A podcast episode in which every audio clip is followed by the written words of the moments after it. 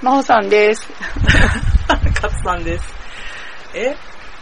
えっ、と、間が空きましたけど、一応説明をしますと、勝さんが引っ越しをするという大きな大変化がありました。はい。えー、明日で引っ越して1ヶ月経ちます。その間に、諏訪とか行ったじあ、諏訪に行ったね。諏訪の話する？ゃん。うん。その方がいい。どうですか？え？あ、諏訪。諏訪、諏訪2回目？うん。リトリートでね、あやったからね。前の前回は秋でうん。寒かったけど、うん。今回真夏だったから、また夏は夏でね、うん全然違ってたかな。いや、諏訪もでもなんかいろんなことありすぎたから何を話せばいいのか。手長足長神社とかも、ああ、そこも。良かったねあ。そこは本当に直前に行かないとみたいになって、しかもお米を持ってくっていう、なんか、こう、なんだろう、なんかもう持ってかなきゃみたいになって、もう、あの、自然農の方のお米を持ってって、でも巻いてみたら本当に行ってよかったねっていう。んん気持ちいい場所だったね。ちょっと不思議な場所だよね。うん。手なずし、足なずちってあの、串灘姫のお父さんとお母さんで、うんうん。手なずち、足なずちがそもそも大山積みの子供だから、あ、そうなの？あの後リトリートでさ、大山積み神社であのみんなで、うんうんうん。あの、なんていうの？演奏というか歌うというか、響かせるみたいなうことをやったけど、やっぱり全部繋がってんだなっていうのと、あとなんか、大山積みと今回持ってった弦楽器が土の弦楽器で、うん綿積みっていう名前の、ん。うんうん。その、えっ、と、作ったのはでももう2年近く前にななるかな。でも全然途中で弦も張らずに、そのままで止まってたんだよね。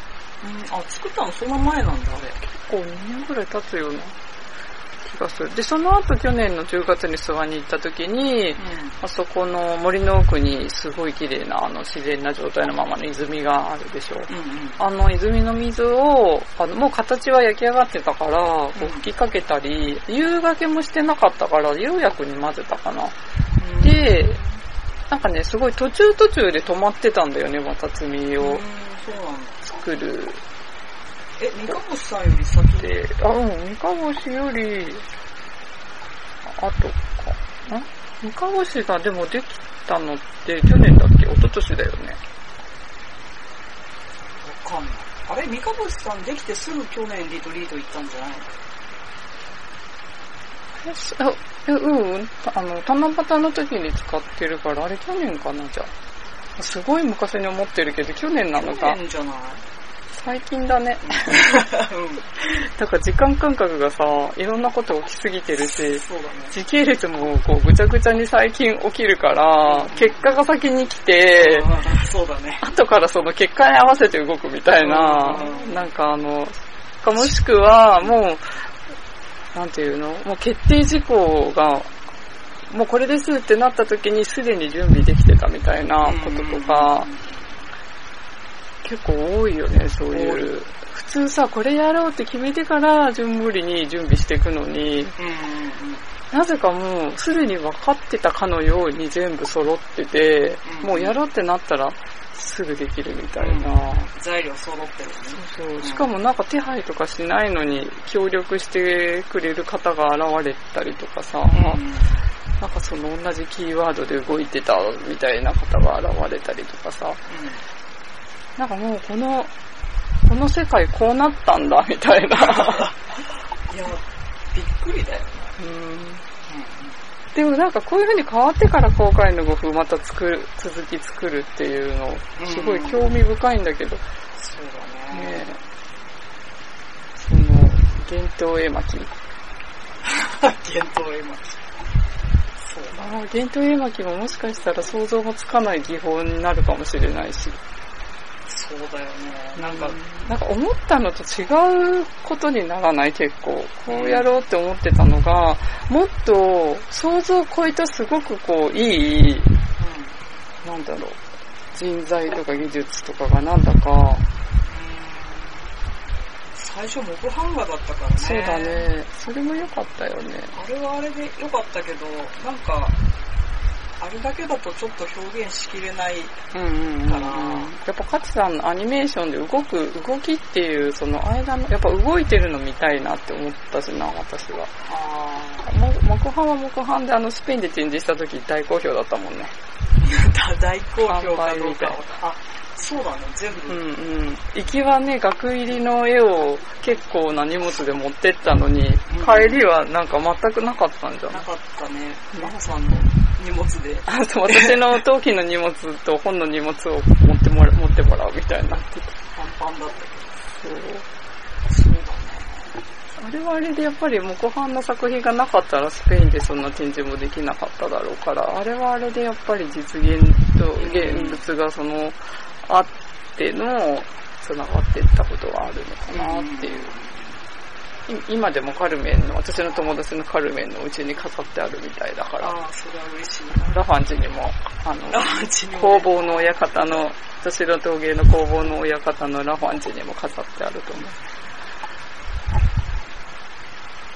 なんかね、スペイン、そうそう、なんかカツさんがそのドゥセンに引っ越してきて、カミーノの話を、言葉がよく出てくるじゃん、カミーノ。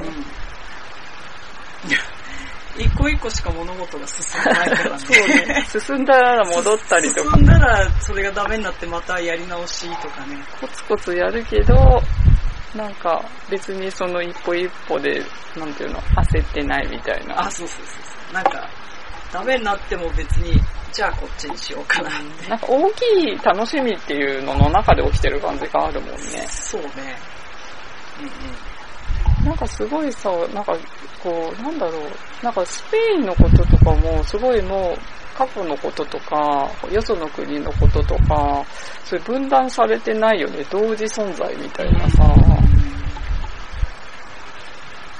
するから本当になんかスペイン必要な時だに行こうと思って行けるんだろうなっていうのもすごいあるから、うんうんうんうん。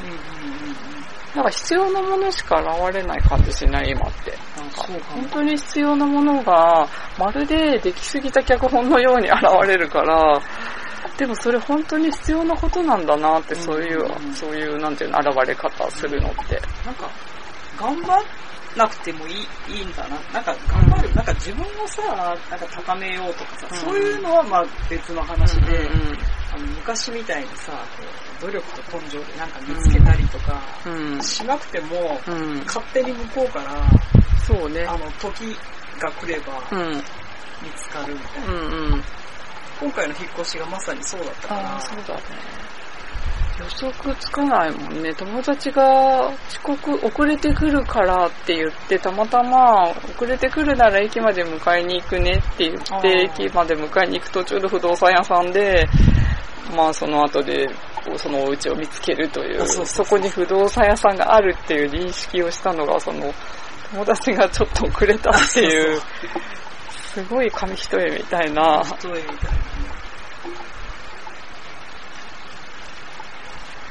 なんかこう、家も見つからないから、こう先に引っ越し準備しちゃおうと思って、うんうん。ああね、やり出したらみ、ポンって見つかる。うんうん。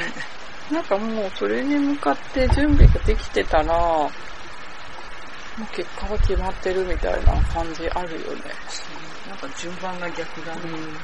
でもそれ必要なことだからだよね。きっと必要なことしたけ見てたみたいに必要なことしか現れないじゃん。に来るのは必要なことだった。そうね。きっと。いう感じで。はい。諏訪の話が。あ、そうだ、諏訪、諏訪の話、何が話したかった？あー、いっぱいありすぎる。あ、ブヨすごかったね。そうね、冬がする、夏だったからね。冬がすごかったね。諏訪のあの泉を沸かした温泉がすごい良かった。なんか、温泉に本当に興味がない人生なんだけど、あの、安心した。そうそうそう、なんか、本当に1日2回とか3回とか全然入る人いるけど、私はいいかなって感じだったのが、今回なんか、やっぱり疲れてたのもあんのかわかんないけど、あ疲れてたよね。うん、みんな全体的に疲れてたよね、なんかねで、なんか、あの、最終日に、私たち2泊3日で行って、テリトリートで。で、なんか私最終日の朝に、その一人で泉の前に行って、で、その後泉に入っ、泉を沸かしたあの温泉に入った時に、なんか本当になんかお母さんの中の中に浮いてるみたいな感覚が、ぬるま湯のあのお風呂があって、ああの、こう、あったいのと、そう、あったかいのと、ぬるま湯の、で、なんか多分ね、私暑いのに長く入れないみたいで、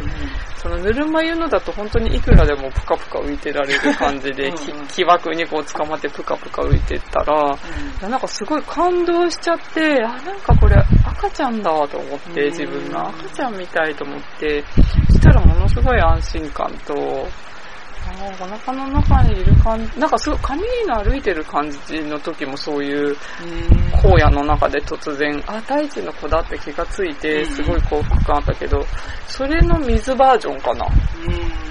なんか似てる感じがすごいするんだけど。で、なんか、なんか初めて温泉いいなっていうかなんだろう。なんか本当に、あそこの水が特殊なのかもね。なんかちょっと本当に用水みたいなさ、うんちょっと不思議なお水というか。ふわっとしてる。いつも少し組ませてもらって帰ってきて、あの、後で土に混ぜて作品を作ったり、その、あの、泉の水を混ぜて作品作ったりしてるんだけど、やっぱりなんか本当に作品の、なんだろう、作品のなんだろうな、まあ、いわゆる振動数が上がるって感じがすごいしてて、その水で練った土が。なんかやっぱり土のもちろん取れた場所も関係あるけど、どういう水を使ったのかとか、なんか一回振動数で転写されるともうその、それで作ったもの全部に転写されてるな。なんかそれをな邪魔しないようになりたい形にさせていくというか、そういう感じがすごくしてて、なんか前回だっけ、ポッドキャストで私なんか月のことしてたんだっていう話をああ、してたね。してたけど、そう、なんか本当にもう今完全に月のことして、なんだろう、もうなんか、あ、月のことしてるなって思って月のことをしてると、うん夜中に降ってまた見ると月が見えたりとかするから、月って結構早い変化っていうか、いつも窓の、この時間だと窓のこの辺に見えてるっていうのがさ、もうなんか次の週には全然違う場所に、こう、ちょっとお日様と違ってかなり早い早いよね。位置の変化が、形も変わるし。そうそう、あるんだけど、でも割と、バーって繋がった感じがした時に、パッて気がつく月が見てたみたいな、うんうんうんそう、なんか前、うん、なんか昔というかなんかあの月のことこんなにやる前は、ハインラインっていう作家さん知ってる ?SF の。ああ、あれ？夏への扉？あ、そうそうそう、夏への扉とか書いてて、夏への扉面白いなと思って、そしたらなんか多分ハインラインだと思うけど書いてたので、なんだっけ、月は無慈悲な夜の女王っていうタイトルの本があって、で、パラパラって見たけど、なんかちょっと私が苦手っぽい、なんか全然違う、なんだろう、全然違う世界が構築されてるタイプの SF だったのね。こう、現実とこう、地続きじゃない、全く違う世界の、こう、社会を構築されてるような感じの本に見えたから、パラパラって見て苦手だって思って読んでないんだけど、ただ時々月のイメージが私そのタイトルがあって勝手に浮かぶ時があって、無慈悲なのかどうかわかんないけど、うん、なんかはい、そうそう、なんかメカニックな感じっていうのかな、月は無慈悲な夜の女王って、なんか月を形容するのに割とその言葉が、なんか私の潜在意識の中に入ってんのが、出てくるんだよね。すごく綺麗なんだけど、それが、なんだろうな、情緒的というよ、日本のなんか文化では割と月の美しさって情緒的に捉えるけど、なんかどうも私の中では、それもわかるんだけど、でも自然に出てくるのは、その割とそのハインラインの小説のタイトルにある、なんか月は無慈悲な夜の女王みたいな、それもすごく次元が高い感じがしてて、すごく、なんだろう、言葉で言いづらいけど、ものすごい科学の進んだ未来都市でのシステムで行っている月のなんか何か運行とかなんかわかんないけど、光の加減とか役割とかなんか、あの、月のことを調査してる人が、太陽の光ってあったかいけど、月の光って冷たいんだってね、なんか。へ温度が低いんだって。ああ、でも、それ納得する感じはする。でもそれ不思議じゃない？なんか、だって太陽を反射してんじゃないのって思わない？思う。でもやっぱり今、体感的に月の光は暖かくない感じはあー、確かにね。する。冷たい感じはするね。そうね。う月もいろいろに見えるけどね、最近は。見え方が。なんかいろんな感じに見えない？なんか。ん。最近ボワンとしてるボーン多いね。ってして、まあ、なんか、ゲル好きよみたいそう。なんか、そう、月が変わる感じもすごい、もう変わったかなって感じもするし。な。最近すごい近かったんでしょ、距離が。ああ、そうかもね。なんか、地球と月のスーパームーンとか言ってたもんね。その日もす、あの満月の日もすごい綺麗だったし、ね、なんかあの日本の古事記ではつく読みはほとんど描かれないので、うん。謎が多いけど、スサノオと同一神とか言うけど、なんかちょっとエネルギーがスサノオとは違う感じがしてるから。